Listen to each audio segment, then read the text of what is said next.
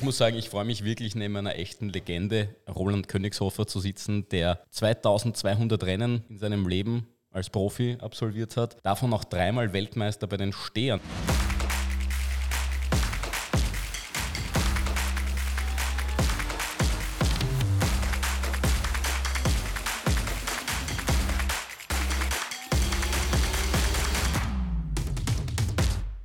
Herzlich willkommen zum Triathlon-Podcast von Sweet Spot Training. Heute gibt es ein ganz besonderes Thema. Für viele ist die liebste Disziplin das Radfahren und viele glauben auch, es ist das untechnischste unserer drei Disziplinen. Ich glaube, heute haben wir einen Gast in der Runde, der uns das Gegenteil erklären wird. Und umso mehr freuen wir uns. Und Sausi, heute darfst du die Vorstellung übernehmen. ich muss sagen, ich freue mich wirklich neben einer echten Legende, Roland Königshofer, zu sitzen, der ja 2200 Rennen in seinem Leben als Profi absolviert hat davon auch dreimal Weltmeister bei den Stehern geworden ist. Also ich muss sagen, großes sportliches Holz. Ja. Ehre wie Ehre gebührt. Absolut. Vielen Dank, dass du dir die Zeit genommen hast, dass du bei uns da bist und Mario auch schön, dass du da bist. Bin ich mal das Beiwagen. Nein. Roland, wir haben gerade den Einstieg gehabt, Steherrennen. In der Vorbesprechung auch ein bisschen darüber geredet. Es ist richtig spektakulär gewesen. Das ist deine Vergangenheit. Der Sport äh, Erzähl uns einmal was, wie du da sage jetzt mal deine ersten großen Hackerl im Sport gemacht hast. Ja, vorerst einmal hallo und danke für die Einladung. Äh, ja, ich bin einer, der so aus den 70er, 80er und 90er Jahren kommt. Ähm, Steherrennen, das ist etwas, was dann erst wesentlich später gekommen ist, denn das durfte man erst ab 18 Jahren machen. Da geht es darum, äh, den Windschatten von schweren Motorrädern äh, zu nutzen auf Radrennbahnen. Dusiger Stadion ist vielleicht noch ein Begriff, war so eine klassische 250 Meter kurze Bahn mit 100 Grad Neigung, 45 Grad, äh, 100 Prozent, 45 Grad, äh, wo man Geschwindigkeiten äh, bis zu 100 km/h fahren konnte. Dafür war die Bahn gebaut, ist gleich 3,3 G Druck, also das ist richtig Holz, äh, mit einem Fahrrad, äh, das nur eine Übersetzung hatte, also ein Bahnrad mit starrer, äh, starrer Übersetzung ohne Bremsen ähm, musste man da so einen Zentimeter hinter einem Motorrad fahren. Da gab es eine Rolle, die ist aber nicht dafür gewesen, damit man nicht hineinfährt, sondern um den Abstand zu halten, so ähnlich wie beim Skispringen, äh, wurde der einfach verlängert oder verkürzt, je nach Radrennbahn, damit äh, das nicht zu schnell wird, aber trotzdem ein sehr schnelles Rennen ist. Und ähm, ja, die Historie war die, dass ich äh, bei Straßenrennen, die zwei Drittel meiner äh, Rennen ausgemacht haben, selten der Stärkste war und äh, eigentlich keine Muskelmasse hatte, sondern halt den, den Vorteil der Übersetzung des Rades genutzt habe und immer mit sehr hohen Frequenzen gefahren bin mhm. bei Straßenrennen. Genau das braucht man bei Steherrennen. Also von 0 auf 100 km/h genau eine Übersetzung. Das heißt, am Ende fährst du sehr hohe Übersetzungen, hast ein sehr gutes Drehmoment, denn äh, das ist eine sehr unrhythmische Sportart, weil das Motorrad einen anderen Widerstand hat in der Kurve als äh, der leichte Radfahrer mit dünnen Reifen und hart aufgepumpt. Ähm, und das kann man halt nur mit hoher Trittfrequenz halt ausgleichen. Wo waren da die Spitzen? Und mit den Geschwindigkeiten. Nein, mit der, mit Trittfrequenz. Trittfrequenz. Durchgehend. Wir haben das gar nicht zählt, wir haben gar keine Messgeräte ja. dafür gehabt. Aber ja also ich weiß, sein, dass oder? ich teilweise bis zu 180 Frequenz fahren konnte. Das ist ja drei Umdrehungen pro Sekunde. Ja. Da hast du nicht mehr viel gesehen, aber nicht lange. Aber ich schätze einmal, dass wir immer so 120, 130, 140 und, und da, und da, wirf, und da wirf ich ein, wenn jetzt am Anfang der Saison Trittfrequenzpyramiden bis 120 Umdrehungen pro, pro Minute ja, also am Programm stehen, jammern ja. schon viele. Äh, 180, das, ja. ist, das ist die Benchmark. Ja, also Welche Übersetzungen bist du gefahren? Äh, ja, dort hat man vorne, ich weiß nicht, 67 Zähne gehabt und hinten 14 oder so. Und, und das war bei sehr hohen Trittfrequenzen. Ja. Äh, also das war schon etwas, was ich wirklich sehr gut konnte, nämlich diese hohen Trittfrequenzen wirklich aus dem Becken herausbringen. Äh, das war etwas, wo man dann im Frühjahr, äh, ich war im Straßennationalteam irgendwo in Mallorca oder Südafrika auch war, wo man einfach Kilometer gefressen hat und da hat man richtig gemerkt, mit den Kilometern kommt einfach dieses Souplesse, sagt man, dieses Drehen, dieses, diese runde Bewegung, diese effektive Bewegung und äh, je schneller es geworden ist und je besser ich da drauf war, umso besser hat sich das aus dem Becken herausgedreht und äh, ich bin da quasi in einen Flow hineingekommen und habe noch, äh, ich kann es nicht erklären wie, äh, diesen Punkt immer erwischt, der ist ja nur sehr klein, dieser Punkt, wo man wirklich am Pedal Kraft draufbringen kann. Ja, ja. Und bei diesen hohen Frequenzen, diesen Punkt noch wirklich umzusetzen, ja. Äh, wenn du das richtig gut kannst, der sparst du natürlich sehr viel Kraft und sehr effektiv. Und diese Mischung dürfte es bei mir ausgemacht haben, warum ich gut Steherrennen ja, fahren konnte. Noch einmal, noch einmal das ist genau die Erklärung dafür, warum es Trittfrequenzvariationen im Training äh, äh, geben muss, damit man auch als Hobbyathlet vielleicht einmal in die Nähe kommt, Ich diesen sehe schon, Druckpunkt Bei zu jeder finden. Nachfrage bei Mario Ja. kommt jetzt bei WhatsApp nur noch der YouTube-Link zu dem Genau, Podcast. genau. Nein, weil es, Ja. kommt, es kommt oft Ja, die Nachfrage, äh, vor allem eben, wie du, wie du auch sagst, in der allgemeinen Vorbereitungsphase für Triathleten, klar, ist kein Spezialstehersport, auch klar, aber ähm, um dort technisch im Tritt, im runden Tritt was zu machen, muss man diesen Druckpunkt finden und das schafft man unter anderem über solche Dinge. Ja. Hast Genau. du das einfach auf dich zukommen lassen, diese Souplesse mit der Trittfrequenz, oder hast du das noch einmal extra trainiert? Natürlich ist es auch ex extra trainiert worden. Das heißt, einerseits hat es einmal gegeben für allgemein äh, sogenannte Turni, äh, die, äh, das war ein besserer Radfahrer, so wie heute ein E-Bike quasi. Wird, die Turnis heutzutage haben auch E-Motoren, damals waren es noch mit Benzin. Also äh, ein, wie ein Moped hat das ausgeschaut, wo man treten konnte, also musste, Ja. um auch, auch diese Unterschiede in der Geschwindigkeit, also in der äh, Zentrifugalkraft da drinnen auszugleichen, mit einem Hilfsmotor. Das heißt, man hat da wirklich Tri- Trittfrequenztraining machen können, das ist so 70 km/h gegangen, also mit normalen, Mo Motor, also mit normalen Bahnrädern ist man hinten nachgefahren. Da hat es auch Rennen gegeben und diese Rennen bin überraschenderweise gegenüber alle anderen Disziplinen im Radsport, die ich gefahren bin, von Querfeldein angefangen, habe ich mehr gewonnen als, als das andere. Und äh, da hat es aber keine internationalen Wettkämpfe gegeben, weil das halt ein Trainingsgerät war, aber hinter den schweren Motoren, also so Honda 500 oder es gibt, in, in Zürich hat es noch gegeben, das ist eine sehr uralte Sportart, die ist ja weit über 100 Jahre alt, weil es einmal die schnellste Sportart der Welt war. Äh, Die alten Schrittmacher-Motoren haben dreieinhalb Liter Motoren gehabt, weil je heißer dieser Motor war, umso mehr Luft hat er verdrängt. Äh, völlig ihr, also da hast du die Hose voll, wenn der nur startet, wenn du hinter sowas nachfahren musst. Äh, äh, äh, richtig spektakuläre Sportart, äh, gibt es eben leider nicht mehr, weil eben äh, damals beim ersten Umbau vom Dusiger Stadion Ende der 90er Jahre die Motoren verkauft wurden, aus unerklärlichen Gründen als Ersatzteillager nach Brünn und nach Zürich. Ja, und darum gibt es in Österreich den Sport leider nicht mehr hat mal ganz große Zeit gehabt, nach der Jahrhundertwende 18 auf 1900 waren da größere Stadien mit wesentlich mehr Zuschauern als im Fußball, der ungefähr um dieselbe Zeit, Ende 1800 irgendwas aufgekommen ist. Und äh, ja, war einfach die spektakulärste Sportart mit den meisten Toten. Ja.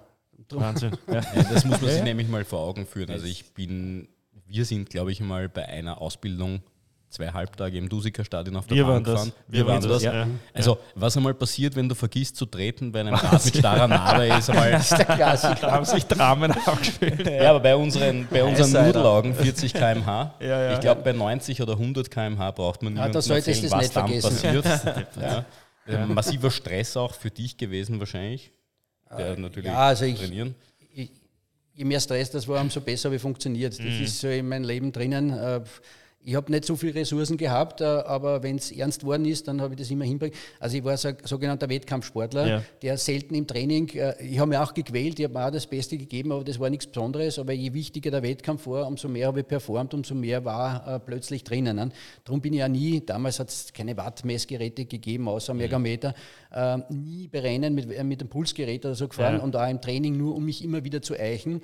Denn wenn du da fährst und weißt, so 200 Puls ist so dein Limit, und bei einer Weltmeisterschaft, da geht es überhaupt nicht, keiner fragt, fragt dann nachher nach, wie viel Puls bist du gefahren. Ja, da ja. da geht es nur darum, du musst unter die ersten drei oder gewinnen. Ne? Ja. Und wenn da steht, statt 200 steht da 205 und vor dir fährt einer, den du abhängen musst, damit du aufs Stockerl kommst, äh, dann kommst du gar nicht auf die Idee, dass du da jetzt irgendwie den noch attackierst. Nicht? Wenn du das aber gar nicht weißt, äh, dann gibt es nur vorbei. Ja, äh, ja. ja. Und äh, genau so in etwa äh, habe ich mein, mein Training immer äh, gesteuert.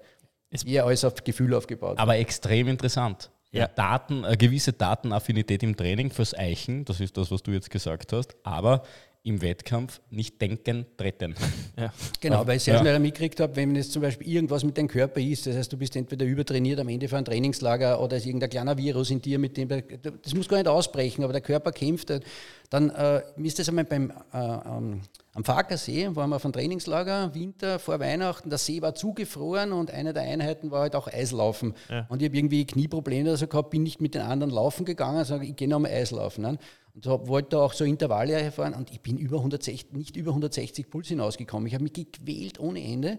Und ja, am nächsten Tag war ich krank. Also da war schon irgendwas da. Das heißt, diese, was ich damit sagen will, ist, dass diese Werte, auch wenn du das noch so oft magst, jeden Tag anders sind. Ja? Und äh, nicht nur, dass dieser Brustgurt mich eingeschnallt, äh, geschnürt hat, dann tust du beim Rad herum mit ein paar Gramm und dann nimmst du da irgendwelche Messgeräte mit. Bei 100 km/h und 3,3 G Druck hast nicht so viel Zeit, auf äh, das Ding da vorne zu schauen, sonst ist es aus mit dir. Also wenn du äh, dein Gefühl schärfst, äh, um das ungefähr im Griff zu haben, was geht und was geht nicht. Oder wenn es wirklich darauf ankommt, das einfach ignorierst und das einfach magst, so wie der Klassiker. Ne? Das, das geht nicht, das geht nicht, bis einer macht, dem sie es ja. nicht erzählt haben, dass es nicht geht. Ne? So, so in etwa ist es. Ähm, natürlich, wenn wir auch schon viel mit Watt und so weiter gearbeitet hätten, äh, dann wäre da vielleicht auch was gegangen. Aber äh, ja, äh, es Die Frage immer stellt noch sich im, halt einfach im, jetzt nicht. Ne? Im, ja, ja. Also, wie gesagt, Ja. meine Zeit war Mitte Aber- der 80er bis Mitte der 90er Jahre, das Ja. kann man schwer vergleichen. Äh, Aber das Gefühl für sich zu schärfen, mit immer wieder eben im Training äh, diese Geräte mitzunehmen und schauen, ist das das, was ich da sehe, ist das auch mein Gefühl oder umgekehrt, äh, dann bist du ungefähr auf der Linie, die, die aber Flexibilität während dem Wettkampf gibt. Ja. Das ist ja das, was wir unseren Athleten weitergeben wollen. Äh, die technischen Hilfsmittel, die es jetzt gibt, natürlich nutzen. Absolut, ja, aber warum, warum auch nicht, aber nicht geißeln lassen. ja. Genau, Und ganz genau. mit den, am besten mit diesen neuen Zahlen oder neuen Zahlen, mit den Daten, die man jetzt zur Verfügung hat, genau das zu schärfen, von dem du sprichst, von dem Körpergefühl, von der Bestätigung, Genau. Dass ich weiß, okay, das kann ich.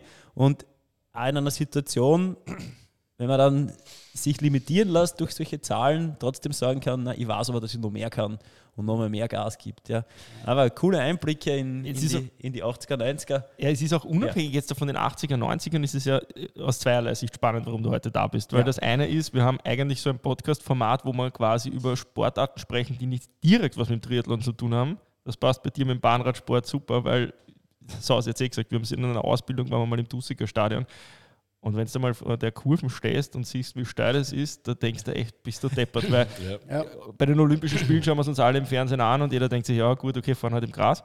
Und dann stehst du da und stehst eigentlich vor einer Wand und das ist Ja. halt richtig geil. Und das Zweite ist natürlich auch der Hauptgrund, warum du da bist, weil wir halt eben über, den, über das technische Element vom Radfahren sprechen wollen. Also somit erfüllst du halt eine Doppelfunktion, freuen uns umso mehr. Ja.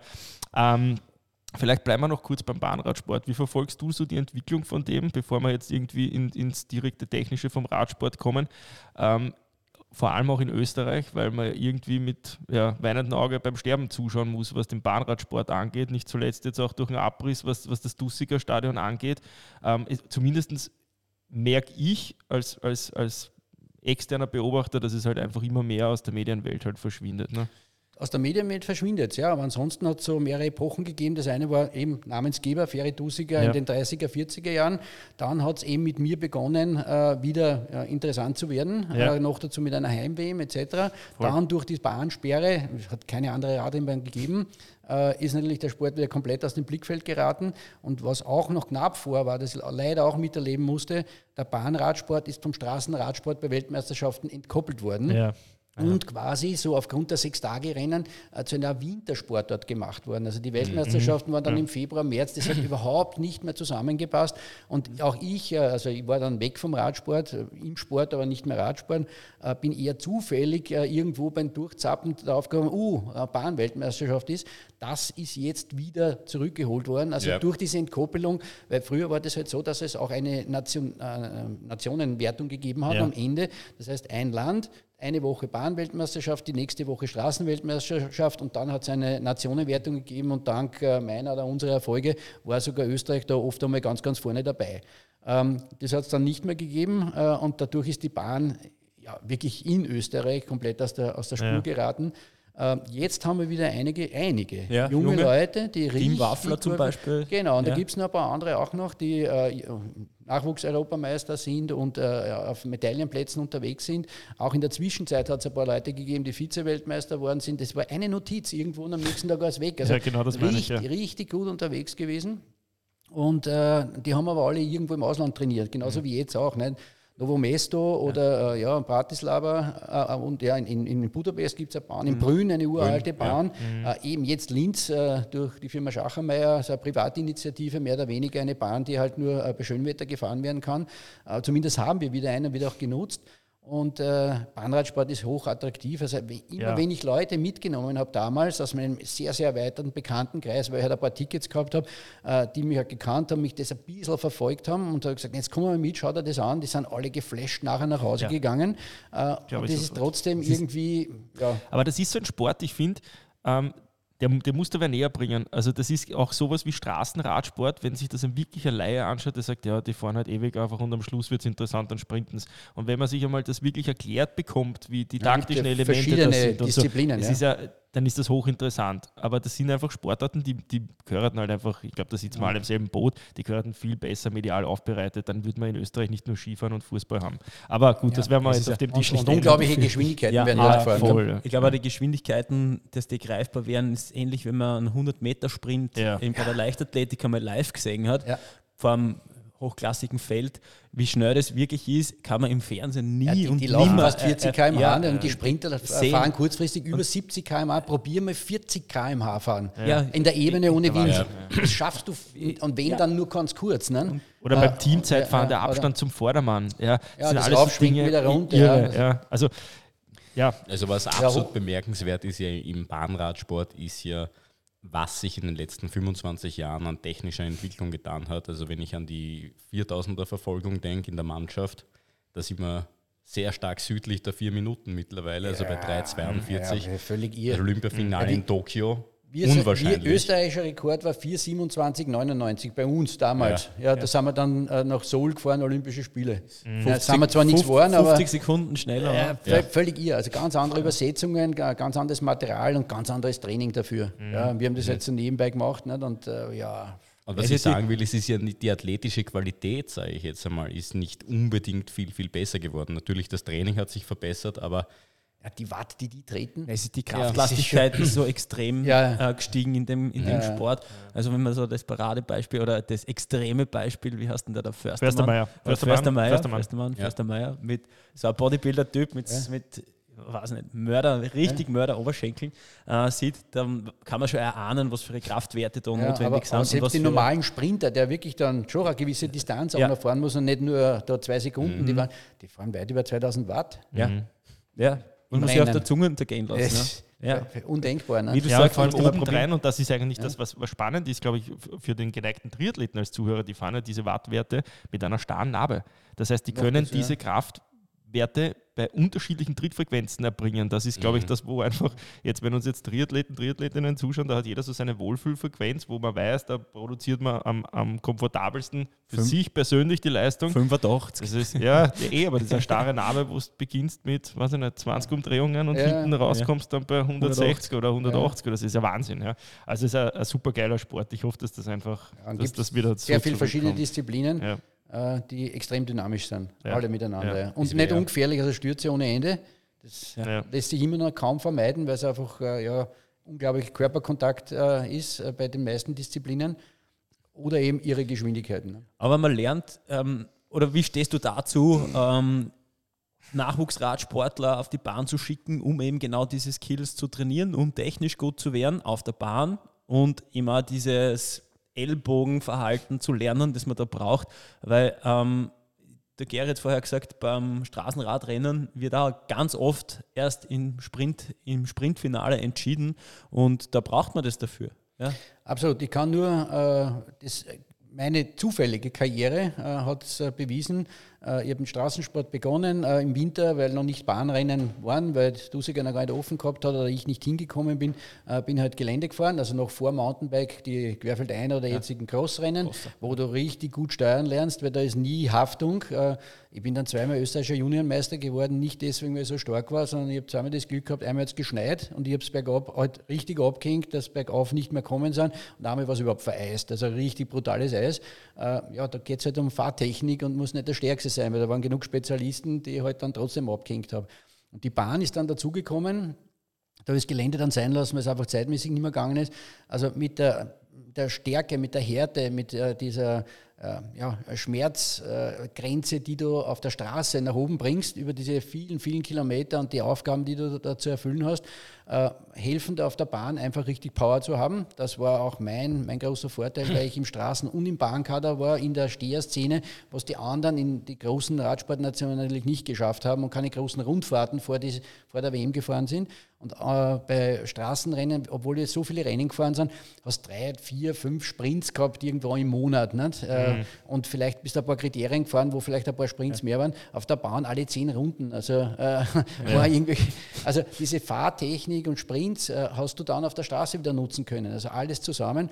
Oder so wie ich jetzt zum Beispiel meine Fahrtechnik-Trainings, äh, wenn es irgendwie Zeit ist, gehe ich mit den Leuten auf den Pumptrack, mit mhm. Straßenrad weil du dort Radfahren lernst. Ja? Also alles, was mit dem Radfahren zu tun hat, äh, wenn du dich damit beschäftigst, hilft dir das. Einfach in, in außergewöhnlichen Situationen, denn ein Fahrrad, insbesondere Triathlon, wo es halt wirklich meistens nur geradeaus geht und nur um die Wattzahlen, äh, schöner Asphalt, alles vom Feinsten, da kommt von unten nie etwas, was dich fordert. Ja, außer ja, jetzt dann ja. nochmal Kurve oder Abfahrt oder so. Ne? Und wenn was kommt, gibt es ein Problem. Ja, ne? gibt es ein Problem. Ja. Ne? Und auf dem Pumptrack zum Beispiel oder im Gelände kommt ständig irgendetwas. Ne? Abgesehen davon, dass du super Stabi-Training machst, weil da kannst du nicht lang fahren, hast schon Muskelkater auf dem Pumptrack. Also und Spaß macht das übrigens auch. Also wenn du das einmal halbwegs kannst, das Pumptrack fahren mit dem Rennrad, ist da zwar der Sattel ein bisschen meistens zu weit heraus, aber es geht trotzdem, kannst schon richtig powern äh, und äh, du kriegst das Rad richtig ins Gefühl. Also um auf die Frage noch einmal zurückzukommen, je mehr du durchmischst durch alle Kategorien und Disziplinen im Radfahren und sei es jetzt, äh, wenn es anfängst mit BMX, die vom BMX kommen, die haben ein anderes Gefühl. Ja. Einfach ja. dafür. Äh, tut allem gut. Ja, die Durchmischung. Ich glaube, in, in, in Tulln am Ende deiner, oder am, am, genau beim Turning Point deiner Winterstrecke gibt es jetzt einen Bump, Track, oder? Tatsächlich, das muss ich mir anschauen. Ja, da war, stimmt. Ja, ja. Dann nach dem, wenn man jetzt wieder Richtung Wien Retour fährst, oder egal von welcher Seite dass du halt kommst, ähm, auf, kurz nach dem Schwimmbad in Tulln. Ah, ja. In Korneuburg gibt es auch noch. Okay. Ja, aber das ist bei der Seeschlacht, das ist aber keine. Ah, nicht, die Seeschlacht ist das nicht ist in Korneuburg, du. Ah, ja, genau. Okay, ähm, du hast es angesprochen, Fahrtechniktraining. So, genau. jetzt sind wir eigentlich schon in der, Kern, in der Kerngeschichte, über die wir heute sprechen wollen, nämlich das ist eine richtige Schraube, an der man drehen kann.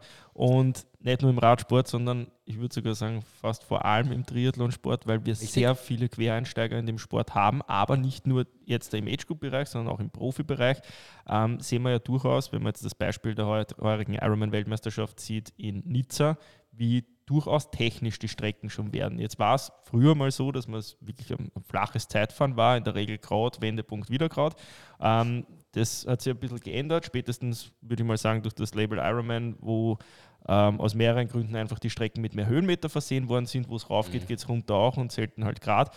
Ähm, wir sehen aber auch die zweite Komponente, beispielsweise im Weltcup, wo es wirklich kriteriumnahe Strecken sind, wo es Startkurse sind, in der Regel kurze Runden, die mehrmals zu fahren sind mit vielen U-Turns, die bewusst das Feld entzerren wollen und wieder zusammenschieben wollen, also auch viele taktische Elemente. Und ich glaube, darüber können wir viel plaudern. Und vielleicht ja. magst du mal irgendwo anfangen, bei irgendeiner Distanz oder irgendeinem ähm, Setting, wo du sagst, da macht es besonders viel Sinn, dass man da nachschraubt. Genau, also Triathlon ist wirklich äh, die Sportart, wo ich die meisten Kunden habe. Mhm. Frauen steht noch drüber insgesamt, weil sie Gott sei Dank einen anderen Bezug haben zu für das Leben unnötig gefährlichen Dingen, so wie irgendwo schnell mit dem Rad runterfahren, braucht man nicht unbedingt. Das ist wichtig, auf die, dass es den Kindern gut geht. Frauen geben das viel schneller zu, äh, mhm. dass sie, äh, wenn sie etwas äh, nicht beherrschen, nämlich ja, wenn Sie sich mit dem Fahrrad nicht auseinandersetzen, fahrtechnisch, es geht um Fahrtechnik, also nicht Schraubtechnik, ja, sondern ja, Fahrtechnik, ähm, dann äh, ja, hat man das sehr schnell nicht im Griff. Wir Männer sind oft cool, da fahren wir mit einer Gruppe und die fahren da auch runter, also wird es für mich auch gehen. Nicht? Und das geht 15 Mal gut und irgendwann liegst du in der Leitschiene und ja, beißt dir die Zähne zusammen, vier Wochen später bist du wieder da. Äh, das ist aber nicht der richtige Ansatz. Nicht? Also ich komme da eher, dass ich eben äh, mit 13 Jahren, ich begonnen habe, äh, ja, habe ich 43 Kilo gehabt, das größte wir über die Kniescheibe, keine Kraft, keine, keine Größe, kein Ding. Ich war spät geboren, auch noch in Jugendkategorien, ist nicht unwichtig. Und äh, da bin ich sehr schnell, äh, durch die Beobachtung von meinem Vater, der mich zu den Rennen geführt hat und wenig Ahnung vom Sport gehabt hat, hat gesagt, so schlecht fährst du gar nicht, nicht bei einem Kriterium, du kommst als Dritter in die Zielkurve, aber kommst als Fünfter raus. Wird nichts, nicht? Weil für die mhm. ersten fünf hat es Punkte geben, aber ja, äh, du bist Rennfahrer, du musst als Dritter reinfahren, mehr kannst du nicht, weil du nicht stark bist, aber du solltest als erstes rauskommen, nicht? weil da geht es scheinbar um Fahrtechnik. Und hat mich im Kreis geschickt, in einer Siedlung, äh, wo keine Häuser innen gestanden sind in der Kurve, dass ein plötzlich Auto vor mir steht. Und äh, ich habe mich beschäftigt damit, weil das ist nichts anderes, was ich jetzt in meinen Kursen tue.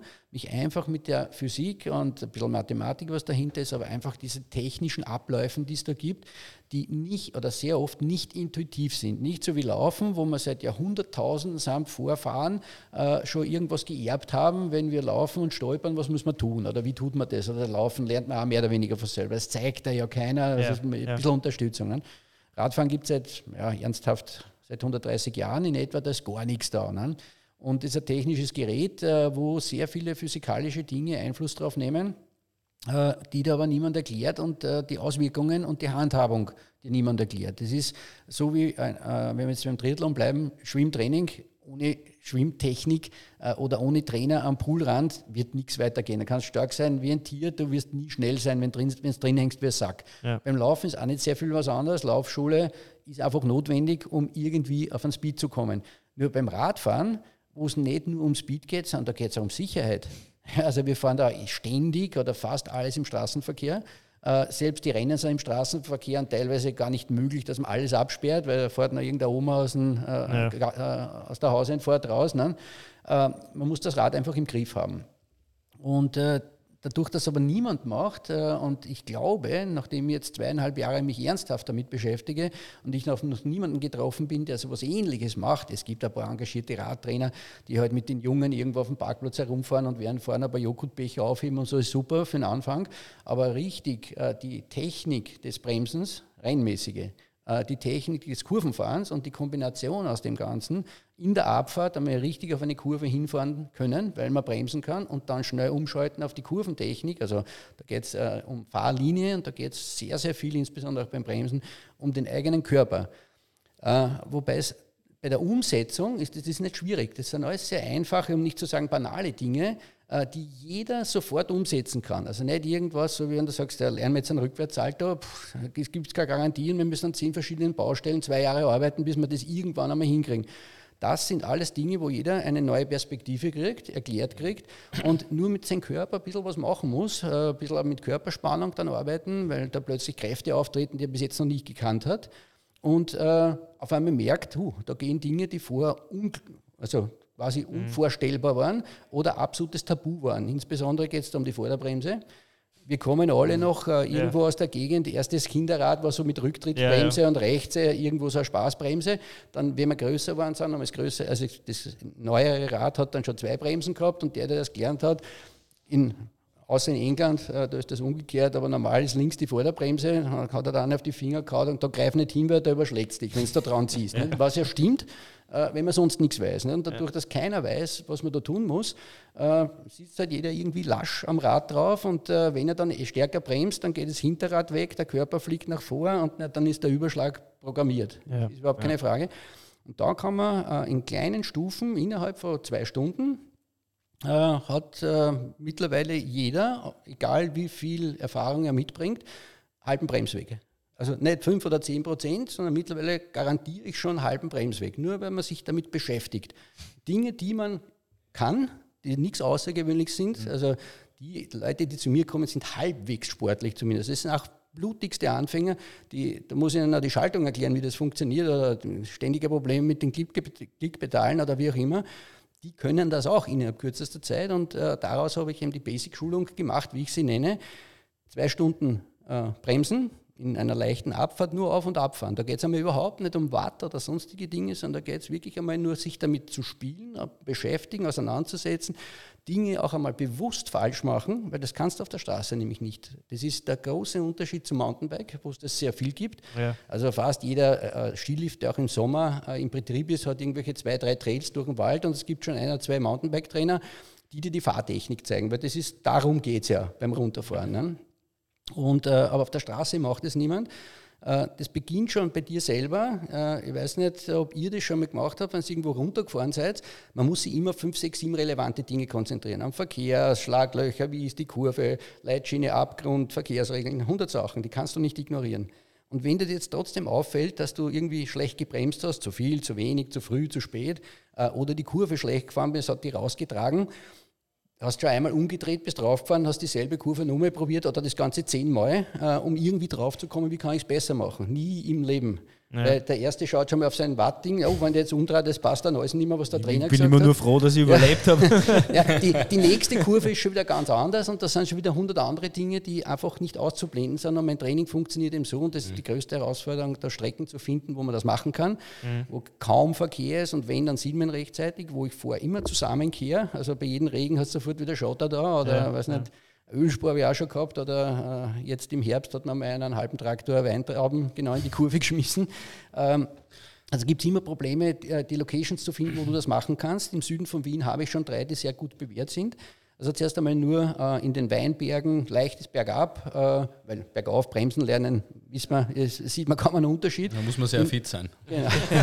ja, und so rollen wir immer mit derselben Geschwindigkeit quasi hinunter, um sich selber auch vergleichen zu können. Da stehen so, aber um das geht es nicht. Das ist kein Wettkampf. Ja, man muss sich selber nichts beweisen, dem, der Gruppe nichts beweisen und schon gar nicht mir selber, sondern du hast nur die Aufgaben, jeder trainiert für sich mit 25 Sekunden Zeitabstand oder so, dass da keine Probleme gibt, das kann auf dem anderen drauf fahren und maximal sechs Leute, die ich noch im Griff habe. Und beim Rauffahren wird geredet drüber und beim Runterfahren konzentrierst du dich auf dich selber und dann sammeln wir uns wieder und ich erkläre Schritt für Schritt, äh, worauf es ankommt. Wirklich von ganz unten beginnen, damit man mal versteht, wie ein Fahrrad funktioniert.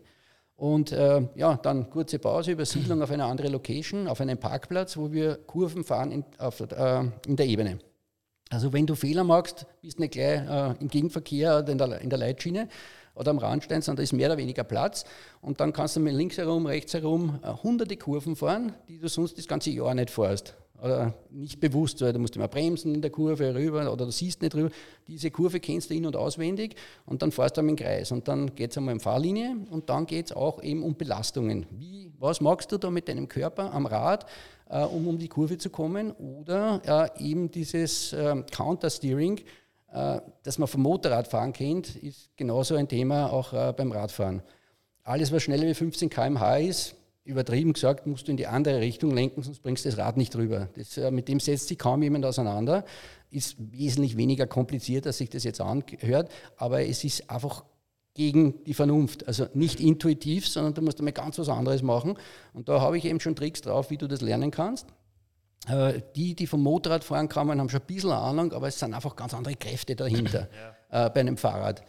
Und, äh, aber es ist sehr ähnlich, aber man muss das am, am Fahrrad sicher mit trauen. Das, ist, das Thema ist fast so ähnlich wie Neuradfahren lernen. Weil mhm. das Radfahren lernt ihr ja auch kennen. Es kann da keiner erkennen, wie funktioniert diese Kombination aus Balance, aus Geschwindigkeit, aus Lenkmanövern, dass du irgendwie auf dem Rad damit drauf bleibst und irgendwann einmal auch bei geringeren Geschwindigkeiten geradeaus fährst, ohne dass du herum äh, schwenkst oder umfällst. Ja, ja. Genauso ist es einmal zu lernen, äh, wie kriegst du ein Fahrrad um die Kurve. Weil wenn du einmal zu schnell in eine Kurve hineinfährst mit einem Auto, äh, ja, da vertraust du auf irgendwelche Bremsassistenten und so weiter. Aber du lenkst, wenn du da Linkskurve fährst, lenkst nur mehr nach links. Wenn du das mit einem einspurigen Fahrzeug machst, dann haut es dich aber sowas nach rechts hinaus.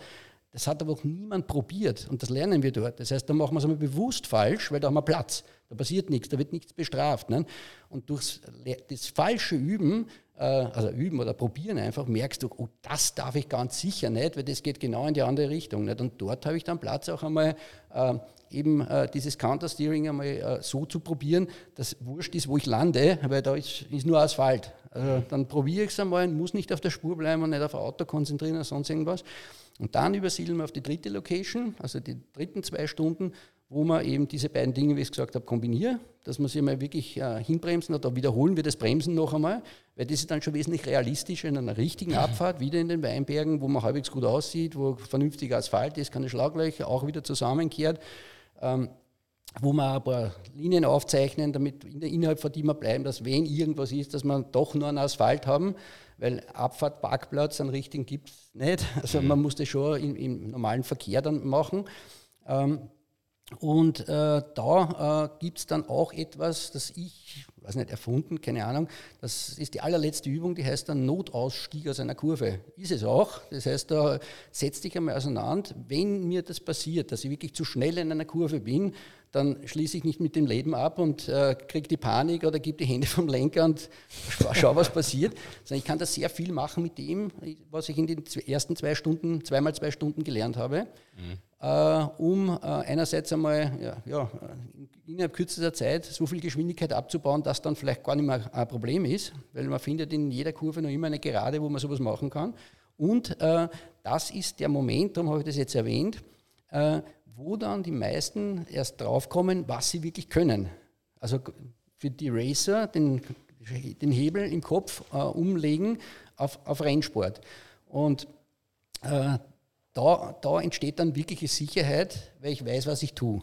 Ja. Äh, in, in, der ganzen Geschichte. Ja. Und das funktioniert sehr, sehr gut. Was du nämlich sagst, ist total interessant. Ich meine, ich weiß nicht, wie du zum Sport gekommen bist, Mario, aber ich bin zum Sport gekommen, weil ich gern Radl gefahren bin und mich einfach ausbelastet habe. Ja. Aber die ganzen technischen Aspekte, auf die du eingegangen bist, dass du mal querfeldein angefangen hast, auf vereisten, auf verschneiten Strecken, die einfach nicht schön zum Fahren sind, aber ja, du einfach Spaß. sehr viele Signale an den Körper bekommen hast, die du sofort umsetzen hast müssen. Genau. So habe ich den Radsport nicht kennengelernt. Und wir fahren jetzt mittlerweile zum Glück, es läuft gut, teure Räder, haben aber manchmal, und das ist ja mal, das was klingt total banal, ist es aber nicht, das, oder vielleicht klingt es banal, aber es ist total wichtig. Also die Basis für sichere Kurven- und Lenktechnik ist einmal die Bremstechnik. Ja, ist, ja. Wer nicht bremsen kann. Nein, wer, ich sage immer, wer, wer gut bremst, kann immer schnell. Also nicht wer später bremst, ist länger ja. schnell und so, sondern wer gut bremsen kann, kann der kann fahren. immer schnell fahren, weil es immer im Griff hat. Ne? Und diese ja. Technik, die ich habe, die gilt von 1 km/h bis 100 oder noch mehr. Die funktioniert immer. Was Nur wenn du was falsch machst, sind die Auswirkungen natürlich größer. Ja. Nicht? Aber die, diese Technik kannst du immer das anwenden. Das bringt ne? mich nämlich zu einer Frage. Also die, die, und, und die Grundbedingung dafür ist nämlich, dass du funktionierende Bremsen hast, weil ich bin manchmal mit Bremsbackeln gefahren, die, naja, und, und vielleicht auch mit dreckigen Felgen. Also das ist nicht ohne. Das ja, es war im Triathlon dann auch vielleicht da weiter ausführen. die ähm, ja, Carbon, ja, jetzt Carbon, Carbon-Laufräder und Korkbackeln, Bremsbackeln. Ja. Ähm, jetzt ist es eh schon wieder andere Zeit, aber das war oft schon ähm, eine, eine explosive Mischung, vor allem wenn, wenn nass oder wenn das Rad, im, wenn Regen und das Rad in der Wechselzone und dann sollte das erste Bremsmanöver passieren und da passiert genau nix. gar nichts. Ja. Also, ähm, das, aber, ja, Was mich zu einer Frage bringt, bist du ein Fan der Scheibenbremse? Äh, ja, absolut, der Gamechanger, definitiv. Äh, jetzt Aber überhaupt. Also ich, ich, war nicht, ich war nicht Kleider, ja, Mountainbike habe ich schon ewig äh, Scheibenbremsen drauf. Mhm. Ähm, jetzt sind sie so leicht und funktionieren so gut, wobei das ist auch alles schon noch immer so grenzwertig. Also wenn man dann so bremsen kann, wie ich das mache, es ist schon passiert, dass Bremsscheiben zerrissen hat äh, bei Hobbysportlern, die Bremsen gelernt haben.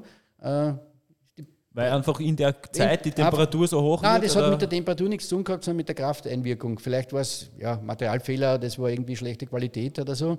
Ähm, was aber sehr wohl passiert, äh, ist äh, bei Triathlon-Rädern, die einfach Spaßbremsen drauf haben, dass der nach fünf Minuten den Kurs nicht mehr machen kann, äh, weil einfach dann alles schwarz ist auf der Straße, weil die mhm. Bremsbackeln davon schmelzen, weil der die Bremsen sind gar nicht geeignet dafür, dass man da so reingreift. Ne? Ja, die, zum Bremsen geeignet. Ja, also darum äh, gibt es bei mir auch immer die Empfehlung, auf Straßenrädern zu kommen. Ich bin sehr lange, bis dann irgendwann kaputt worden ist, mit einem sieben oder acht Jahre alten äh, Rennmaschine äh, mit normalen Felgenbremsen gefahren, um zu zeigen, dass auf das nicht ankommt. Also mhm. eine normal funktionierende Felgenbremse, wie es es seit vielen Jahrzehnten gibt. Gepflegt, äh, gut gewartet. Ja, nicht, nicht verschmutzt oder sonst irgendwas. Ähm, funktioniert äh, mindestens genauso. Der große Vorteil, insbesondere für Frauen, ist, äh, dass sie leichter handhabbar sind. Also man braucht bei weitem nicht so viel Kraft und sie sind leichter dosierbar.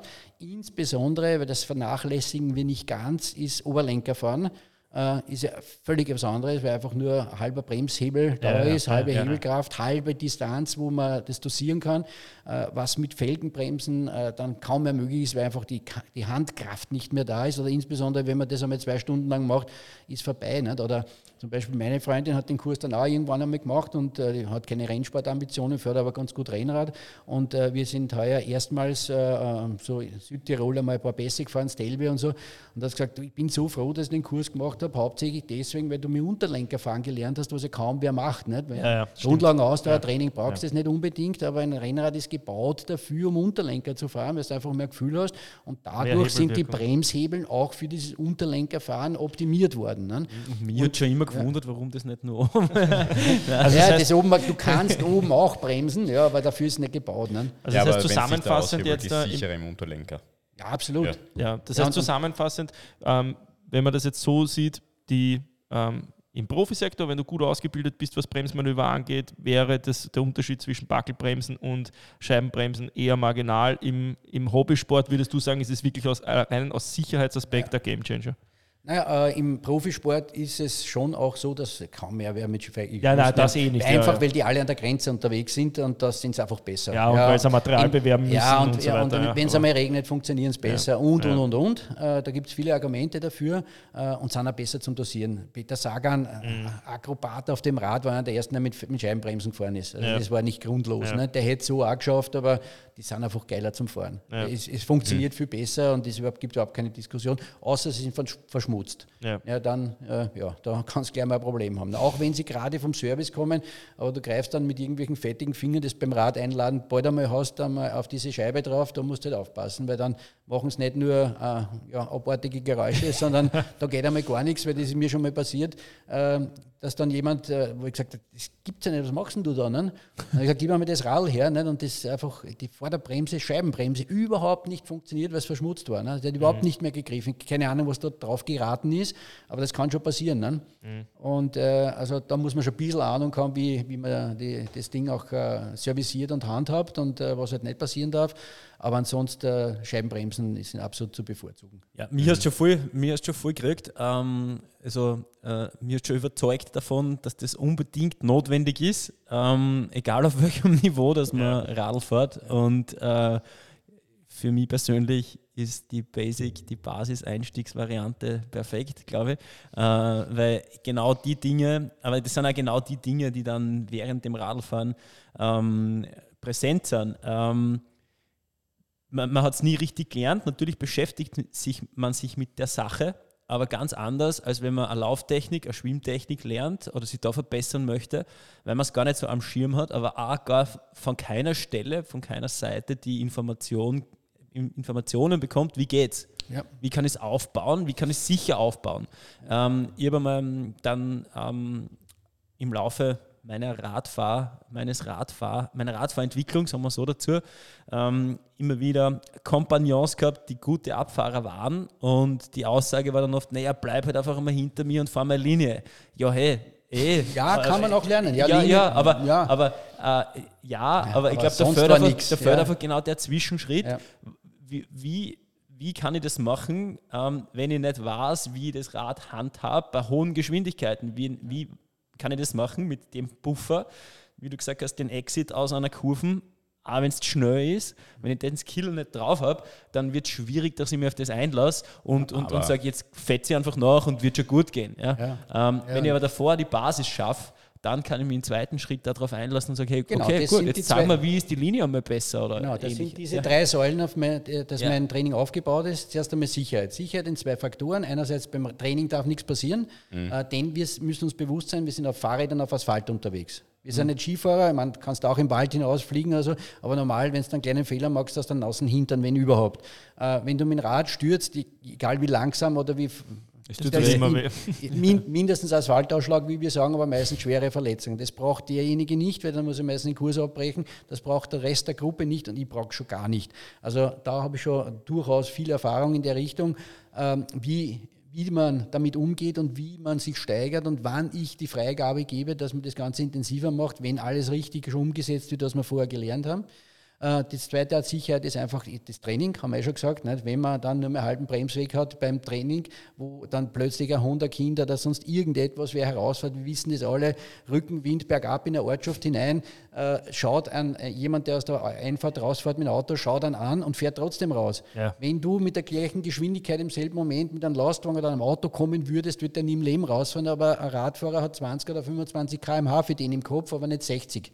Äh, ja, also das ist einfach Bremsen, Kurvenfahren ist einfach äh, Basic äh, und man hat dann ja auch eine andere Wahrnehmung dafür. Äh, man geht ja anders um damit, weil man das einfach äh, ja, intensiver macht. Auf, diesen, auf diese erste Säule kann man, und meine, Renn, meine Kurse sind auf Rennsport äh, ausgelegt, die meisten machen es natürlich, kann man bessere Performance aufbauen. Wenn ich besser bremsen kann, wenn ich besser Kurven fahren kann, dann kann ich das Ganze auch schneller machen. Muss man aber nicht unbedingt. Ganz wenige wollen das nicht, wollen nur auf Sicherheit. Um auch zur dritten Säule zu kommen, das ist Spaß. Ist unglaublich wichtig, auch im Profisport. Äh, Hier ist meistens Amateursport oder Hobbysport. Es kann nicht sein, dass ich ein Hobby, wo ich unglaublichen Aufwand treibe, finanziell vom Aufwand her, ich quäle mich da vor rund um die Welt. äh, Ja, das ist einfach das, was mich beschäftigt und Triathlon, dann kannst du eh schon immer für andere Dinge machen, außer Arbeiten und Familie. Und äh, dann hast du Angst. bei Abfahrten. Wie gesagt, insbesondere Frauen geben es zu, Männer auch, aber die kneifen halt zusammen, das macht ja keinen Spaß. Äh, wenn ich dann irgendwo, äh, so wie eben, äh, ich qualifiziere mich für Nizza, nächstes Jahr sind die Frauen dran äh, und muss da 2400 Höhenmeter, 40 Kilometer Abfahrt bewältigen, mhm. Äh, die durchaus äh, ja, herausfordernde Situationen auch geben kann. Ja, das kann nicht sein. Mhm. Und wenn ich das aber im Griff habe, dann habe ich Spaß. Spaß. Ja. In Zell am See habt ihr ja sogar mal die, die skurrilen Bilder gegeben, bei denen die Teilnehmer dann bei der Abfahrt abgestiegen sind und runtergeschoben ja, ja. weil sie sich nicht runtergefahren haben traut. Ja, ich glaube, es war, weil, weil, Regen auch noch war. Ja, ja, es, war, ja, ja. es waren unwirtliche Bedingungen, aber trotzdem ist es natürlich äh, dann schon skurril, wenn man am Radl sitzt und die Abfahrt nicht nimmt, weil man sich einfach nicht traut. Äh, und in, einer, und in, Widerspruch, in, in, in, in, einem Wettkampf ist ja, der eigentlich die Disziplin beinhaltet.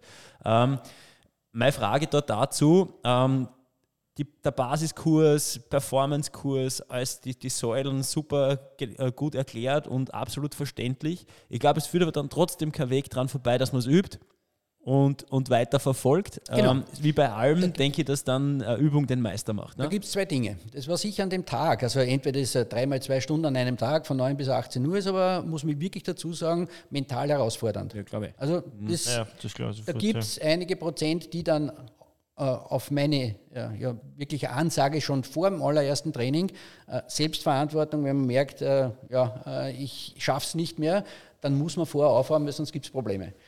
Ähm, da äh, geht es darum, dass ich die Hardware handhaben lerne. Da gehört aber auch die Software dazu. Also wenn ich jetzt in einem VW Golf einen 500 PS Motor einbaue, das ist technisch möglich, aber keine andere Software, das passt hinten und vorne nicht zusammen.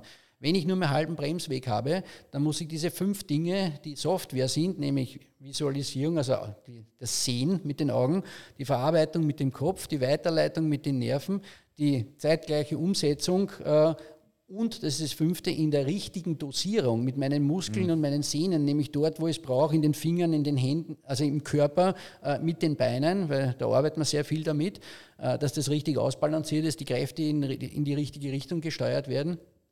Äh, das braucht. Also ich kann nicht, teilweise sind Leute bei mir, die über 70 sind, die dann seit 60 Jahren Rad fahren. Äh, und das diese 60 Jahre, ich weiß, wenn ich so und so schnell fahre, bei die und die Bedingungen, brauche ich so und so lang, um stehen zu bleiben. Äh, das muss ich mir erst einmal trauen, dann vor einer Kurve oder wenn es Probleme gibt, das auch richtig mhm. einzusetzen. Dieses Verinnerlichen, nenne ich das, ist dann nicht so das große Problem. Äh, weil wenn ich jetzt Triathlon mache, äh, dann habe ich ohnehin schon mit drei Sportarten zu trainieren, schwierig. Wenn ich dann noch sage, Yoga würde mir sehr gut tun, was durchaus möglich ist, brauche ich nur einmal zwei Stunden die Woche, die ich hernehmen muss. Umziehen, hinfahren, Parkplatz und das Ganze. Fahrtechniktraining zu verinnerlichen ist kein Problem. Es gibt vier verschiedene Möglichkeiten, äh, das einfach währenddessen zu tun. Das eine ist einmal regenerativ, entweder nach einem Wettkampf oder nach einer harten Trainingseinheit, wo ich einfach auch äh, Radfahren am Plan habe, wo spazieren fahren. Dann fahre ich auf so ähnliche abgelegene Straßen äh, und fahre dort spazieren und fahre halt runter und fahre meine Kurven oder fahre auf einem Parkplatz. Äh, meistens an Sonntagen sind diese ganzen Parkplätze frei oder Feiertagen. Dann teile ich mir das so ein und wiederhole das einfach. Und ja, je öfter man das wiederholt, klassisches Lernen. Mhm. Zweite Möglichkeit ist äh, das ganz gleiche in brutale Intervalle, sage ich jetzt einmal einfach gesagt, also entweder Krafttraining oder irgendwelche Cardio-Trainings, rauf und runter auf einer Weinbergstraße oder abgelegenen Hügel, wo ich rauf power bis geht nicht mehr. Und beim Runterfahren muss ich sowieso Kurven fahren und äh, bremsen wenn ich mir die richtige äh, Strecke suche dafür. Da kann ich das auch einfach einbauen. So habe ich meistens, meistens gemacht. Also einmal in der Woche war so ein Spezialkrafttraining, äh, in, auch in den Weinbergen, Hügeln, in so einer Siedlung, einer extrem steilen Straße und dann sehr viel Regenerationszeit, um wieder runterzukommen. Aber man muss irgendwann runterfahren und der Kurve fahren. Und dort habe ich halt meine Bremstrainings gemacht und meine Kurventrainings gemacht. Dritte Möglichkeit ist bei jeder Ausfahrt, einfach, wo ich bremsen muss und wo ich sowieso Kurven fahren muss, mache ich es bewusst. Macht natürlich insbesondere, wenn man in einer Gruppe fährt, sieht man dann den Unterschied. Nicht? Wenn ich der war, auf den es nach einer Abfahrt oft einmal warten haben müssen, betrifft sehr oft Frauen, und plötzlich fahre ich mit oder ich gebe sogar was vor, dann macht er das Spaß auch. Dann sind wir schon wieder beim dritten Punkt. Spaß ist beim Radfahren einfach ein, ein Riesenthema, weil es einfach gewaltige Motivation bringt und beim Triathlon sowieso auch. Nicht? Und das vierte Thema, Äh, wo du das machen kannst, ist entweder, wenn du ein Stadtrad hast, mit dem du einkaufen fährst, das solltest du ja im Griff haben. Es ist völlig egal, welche Maschinen das ist. Und darum ist bei mir auch, das habe ich zuerst vergessen zu sagen, das Umlernen von der Straßen, vom Straßenrad auf das Triathlonrad, das kannst du selber machen. Das ist nur Gefühlssache, so wie du Autofahren lernst, Schaltgetriebe äh, beim, beim eigenen Auto und Automatikgetriebe beim Firmenauto. Wenn du das ein paar Mal hin und her steigst, ist kein Thema mehr. Ne? Ähm, dann, wenn du ein Moped oder ein Motorrad hast, äh, ist es sind sehr ähnliche Abläufe, schon ein bisschen anders, aber wenn du dich damit beschäftigst, kannst du es sehr leicht umlegen und es geht bis zum Autofahren. Dass du mit deinem Auto, wann hast du das letzte Mal mal probiert, wann setzt ABS ein und bist draufgekommen, ABS setzt nur vorne ein und erst wenn du noch weiter durchsteigst, setzt erst hinten ein, äh, weil da erst 60 Prozent äh, der Bremskraft drauf ist. Das lernst du vielleicht bei den Mobilitätsclubs und irgendwo beim Führerschein hast du das einmal gemacht. Für viele ist das nicht ganz neu, aber oft schon 10 oder 20 Jahre her. Mhm.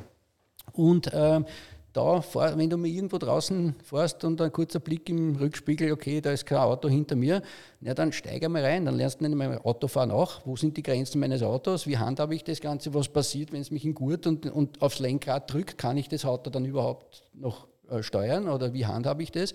Äh, dann ist das auch keine Überraschung, wenn es einmal wirklich passieren sollte. Aber äh, die Abfahrten, auch wenn das jetzt zweispurig ist, auch wenn weniger Platz ist, das ist dieselbe Dynamik, dass du dich einmal zu einer Kurve hinfahren traust mhm. und erst im letzten Moment äh, bremst, weil du weißt, was das Auto für Verzögerungswerte bei dir in die Situationen hat. Du musst dich nur damit beschäftigen. Und das dauert natürlich und das empfehle ich wirklich sehr eindringlich, weil sonst, äh, das ist ähnlich wie Schräglage. Wir haben ja. äh, circa 20 Grad Schräglage ist in unserem Hirn drinnen, das brauchst du auch beim Laufen. Ist, fast bei jedem Tier ist das so gespeichert, 21 Grad nicht mehr. Wenn du Motorradfahrer anschaust, in welchen Schräglagen die kommen, das geht. Du musst dich nur sehr, sehr intensiv damit beschäftigen und wenn du das aufhörst, äh, dann geht das auch wieder zurück. Nicht mhm. ganz so, du kannst es dann mit, mhm. mit Training wieder sehr schnell abrufen, dass du wieder halbwegs dorthin kommst, aber du musst dranbleiben. Du musst das erarbeiten und du musst dranbleiben. Und genauso ist mit der Fahrtechnik. Äh, und da ist jetzt natürlich in meiner Zeit ist man im Winter entweder Querfeldeinrennen gefahren oder mit einem uralten Straßenrad, wo du Kotblech draufgegeben hast, eine starre Übersetzung, dann aus Trittfrequenz-Trainingsgründen, sind wir auch im Winter mit der starren Übersetzung gefahren, zwar Bremsen drauf, aber äh, ja, das hat man gesagt, das hat man dann, aber wenn es eisig ist, so, hat, hast du das mehr im, im Griff. Ja. Also damals war noch mehr Schnee und so. Ähm, und äh, ja, und wir haben auch noch Saalwalzen gehabt, wo du wirklich geradeaus fahren musst, sonst bist du runtergefahren, die klassische ja, Rolle. Freie Rolle. Jetzt im Zwift-Alter und Konsorten äh, setzt du dich ab Mitte Oktober drauf und äh, es geht nur mehr um Watt. Du, keine Balance, kein Kurvenfahren, kein Bremsen, kein, kein Steuern, kein nix.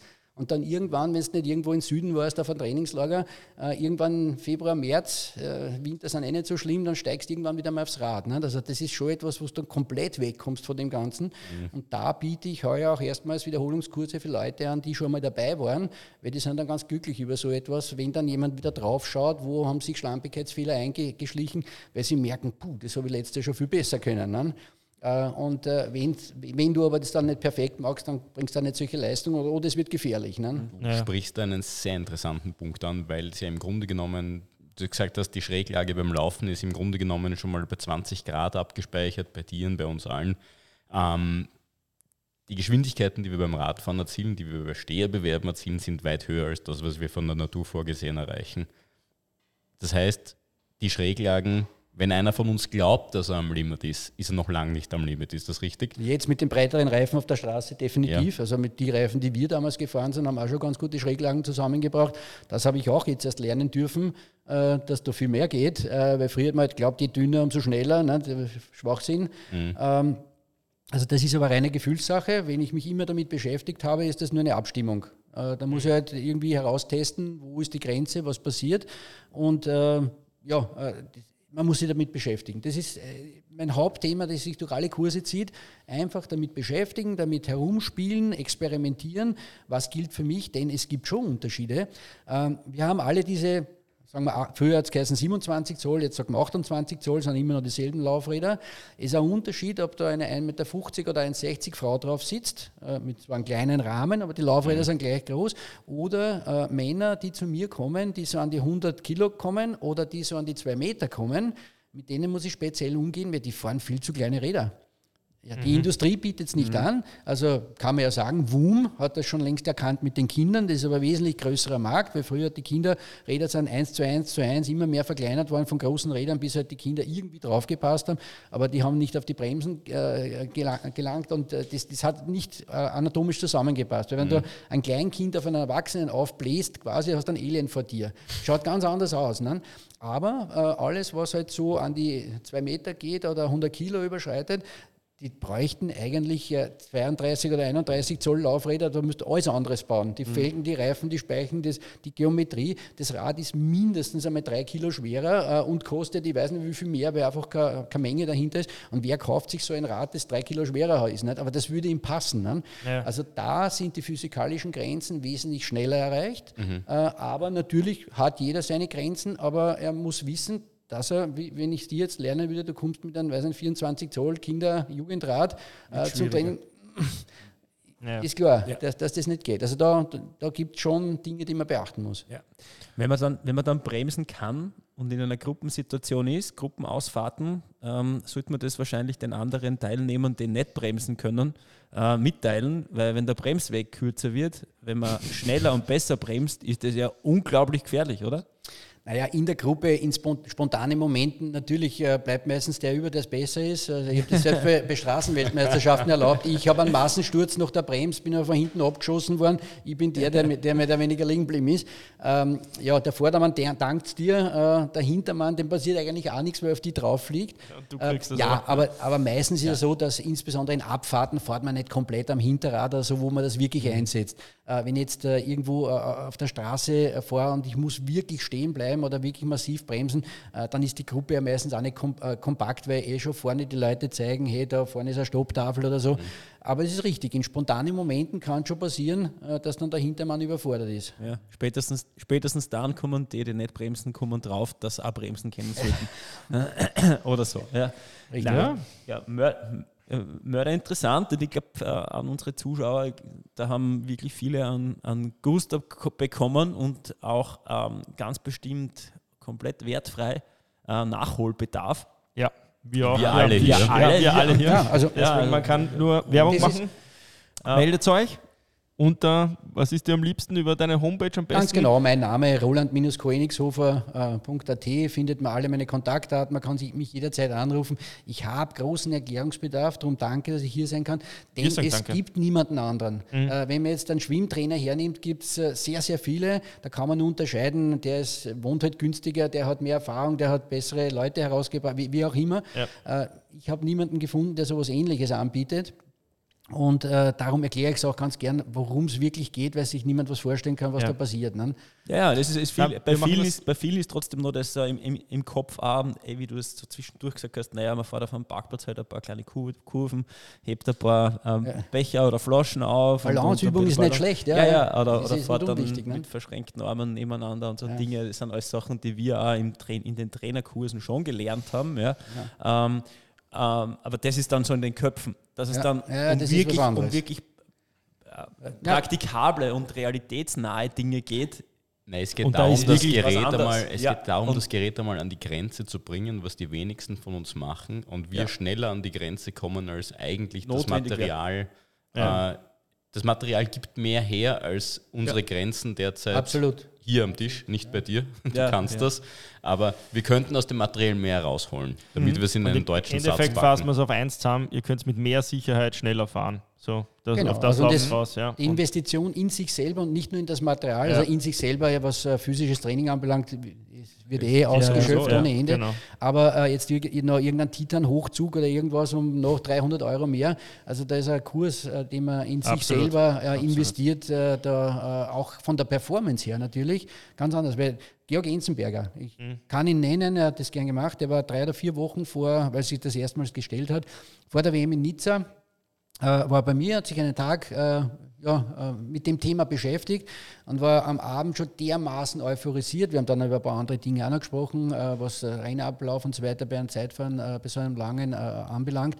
Ähm, der ist schon mit dermaßen einer, einem Selbstbewusstsein in das Rennen hineingegangen, wo sehr viele andere sagen, oh, ja, ja, ja. Auch weh zumindest, nicht? auch wenn es dann irgendwie gut geht. Der Vorteil ist insbesondere beim Triathlon, äh, also noch mehr als beim normalen Zeitfahren, ist äh, einerseits einmal die äh, psychische Komponente. Du musst acht Stunden, wenn du richtig gut bist oder noch mehr, die voll konzentrieren. Und da brauchst du immer Motivationsschübe. Und also es geht schon mal darum, wenn du keine Angst hast davor, sondern dich schon freust drauf, weil du weißt genau, da, da verlierst keine Zeit, im Gegenteil zu den meisten anderen holst was raus, ist schon mal ein Vorteil. Du fährst viel schneller zu einer Kurve hin, ohne ein Watt mehr zu brauchen. Äh, das ist ja genial. Äh, du musst dann nicht irgendein teures Material kaufen oder irgendwie dir das erkaufen, sondern du bremst einfach später, weil du das kannst. Du fährst schneller durch, also in der Zeit hast du ja schon mal Zeit gut gemacht und nicht mehr Watt gebraucht. Du fährst schneller durch die Kurve durch, das heißt, du bist äh, nicht nur sicherer, weil du weißt, was du tust und meistens ist die Ideallinie auch die schnellere, bringst wieder Zeit, dann kommst du viel schneller aus der Kurve raus. Äh, das heißt, dass wieder Geschwindigkeit äh, und Zeit, die, die was bringen. Und was sich insbesondere beim Ironman hochrechnet, gehen wir von 50 bis 70 oder 80 solchen Kurven aus, wenn du nicht aus einem reduzierten Tempo wieder auf die Grundgeschwindigkeit erhöhen musst, dann ist, sind das genau die Körner, die du in der zweiten Hälfte vom Marathon dann ja, hast. Ja. Und nicht schon beim Radfahren hergeschenkt. Und in der Zeit natürlich, wenn du mit vollem Schwung auf die Gerade hinauskommst, äh, da, da, da kannst du die Gegner, die du jetzt irgendwo hast, natürlich wieder einholen. Oder wie zum Beispiel ist es ja im äh, Triathlon nicht erlaubt, dass du Windschatten fährst, bla bla bla, aber jeder weiß, wenn man eine optisch zusammengesetzte Truppe hat, die man vielleicht sogar kennt, wie, wie stark sind die, fährst du schneller. Äh, ja. ja. Mhm. Das heißt, wenn du, und es gibt nichts Schlimmeres, als bergauf zu überpacen, weil das kannst, du kannst dich nirgends mehr erholen. Ne? Dann kannst du diese Gruppe durchaus einmal ziehen lassen, weil du weißt, in der Abfahrt hole ich mir die Typen wieder oder du fährst mit und wenn der, der am Nerv geht, weil dann müsst, willst du distanzieren vor, dann brauchst du nur auf die Abfahrt warten und ja. äh, hast den ja und dann kommst du äh, dementsprechend auch äh, mit einer super Radzeit zum Wechsel auf dem, auf dem, zum Marathon wo du ohnehin schon vor, gefordert bist über viele, viele Stunden und gehst dann mit einer ganz anderen Motivation in den Marathon hinein. Ne? Und noch mit Körnern, die du gespart hast. Also da gibt es noch viele, viele andere so Aspekte, äh, die da einfach helfen. Und äh, Georg Enzenberger ist äh, für seine erste WM nicht schlecht gefahren, 26, 27. in etwa im Endklassement gewesen. 40 äh, Kilometer Abfahrt, Strava-Segmente herausgemessen, äh, Vierter, in einigen Segmenten Zweiter. Vor ihm war äh, genau ein Local, der dort aufgewachsen ist und zwei ehemalige Radprofis, die zum Triathlon gewechselt sind. Also mit einem Tag. Ein ja. Tag und äh, dementsprechender Motivation und einfach Spaß. Und es waren ein paar andere Age-Gruppen auch dabei, äh, die haben das Gleiche berichtet. Gewinnen, gewinnen ja, also tut nicht der, der die meisten Watt dreht, sondern genau. am schnellsten ist. Ihr genau. seht, ein ein Credo für Fahrsicherheitstraining. Fahrsicherheitstraining, ja, nennen wir es irgendwie so. Ich glaube, äh, ja, man kann es so es, es, ist auch, ja. es ist auch eines, und das kann man wirklich dazu sagen, äh, also mein zweiter Part äh, ist wirklich Fahrradsicherheitsschulungen und dem Motto, Gefahren erkennen und sich selbst nicht in Gefahr bringen. Also ich bin circa, wenn man alles zusammenzählt, 15 Mal um die Welt gefahren, fast alles im Straßenverkehr unterschiedlichster Länder. Und da kann ich einiges weitergeben. Also eben schon in den 90er Jahren hat es schon Filme von mir gegeben, die an allen Schulen gezeigt wurden, wie die Kinderhelme aufgekommen sind. Es war immer schon ein Thema für mich aber da kann man wirklich Dinge, äh, wo man gar nicht in Gefahr hineinkommt. Also schon vorzeitig, bevor ein Problem entsteht, sehe ich das schon. Indem ich einfach dorthin schaue, kann schon gar kein Unfall mehr passieren, als wenn ich blind wäre. Ne? Ja. Und äh, die Renn... Äh, ähm, äh die Rennradfahrtechnikkurse sind auch nichts anderes wie Sicherheitsschulungen. Das heißt, dazwischen gibt es immer ein paar andere Informationen auch noch. Äh, und die werden auch von, für zum Beispiel für die Selbstständigen äh, unter uns, die äh, bei der SVS unfallversichert sind, dürfen sich Nein, Nein. den kennt jeder. Es gibt den Sicherheitshunderter, pa. den niemand kennt. Schau, genau. Schau. Und da gibt es eine Abteilung Fahr, Fahr, Fahrsicherheit. ja, 200. Du kannst den Gesundheitshunder, Präventivmaßnahmen, genauso ja. ist das da auch. Also die äh, Mobilitätsclub kennt man, da gibt es ein paar Private, die auch solche Schulungen machen. Und ich bin da auch dabei. Also wenn jemand bei mir bucht, einmal im Jahr kannst du für Präventivmaßnahmen in Richtung Fahrsicherheit, kannst du dir 100 Euro abziehen. Gibt es momentan nur bei der SVS, aber es gibt genug Selbstständige. Gerade in der Triathlon-Szene gibt es das. Ja. Und da haben sich, äh, ja, sind schon weit über zehn Leute gewesen, die ganz glücklich waren und überrascht, äh, dass es sowas gibt. Aber es ist definitiv eine Sicherheitsgeschichte, weil was wüsst mehr als wie halben Bremsweg zu haben äh, oder ja einfach eine Kurve richtig fahren zu können. Das ist nichts anderes, was der MDC auch macht und der schafft nicht so viel. Ja, cool. Also dann, ihr seht, ihr könnt es sogar euch da Vergünstigungen holen. Wir werden auf jeden Fall deine Kontaktmöglichkeiten unter dem Video und unter dem Podcast verlinken und sagen, wir haben eh schon über eine Stunde, sagen, über eine Stunde. Danke vielmals, dass du da warst Dank. für den ausführlichen Bericht, nicht nur über die Vergangenheit, über den Ausflug in den Bahnradsport, sondern auch in all das, was in der Gegenwart passiert. Super spannende Sache. Mhm. Ähm, von uns natürlich äh, mit Nachdruck, glaube ich, die Empfehlung kann man nur so sagen, ähm, nehmt das in Anspruch. Ich glaube, es gibt bei jedem von uns auch hier am Tisch Optimierungsbedarf, außer bei dir, aber bei uns drei auf jeden Fall. Und ja, danke Es gibt mittlerweile genug warst. Leute schon, die es gemacht haben. Also man kann auch auf Augenhöhe mit Leuten reden, die es gemacht haben. Oder man schaut sich äh, die Google-Bewertungen bei mir an als fünf Sterne und äh, dementsprechende Texte. Also nicht alles glauben, was ich sage, sondern es gibt genug, die das schon gemacht haben und es bestätigen können. Äh, das macht mir das Leben jetzt mittlerweile auch schon einfacher als ganz zu Beginn, wo das Ja, gar klar. keiner geglaubt Ja. hat, was ich da erzähle. Falls Ja. ihr doch noch Fragen habt an uns oder an Ro- an Roland, einfach an info.sweetspot-training.at. Wir leiten Ja, oder mich weiter anrufen. Oder Genau. direkt Kein anrufen. Problem. Und alles kann geklärt werden. Perfekt. Dann sagen wir Dankeschön fürs Zuhören. Danke, dass du da warst. Und wir freuen uns auf die nächste Folge. Bis zum nächsten Mal. Ciao, Baba. Ciao, grüß Ja. euch.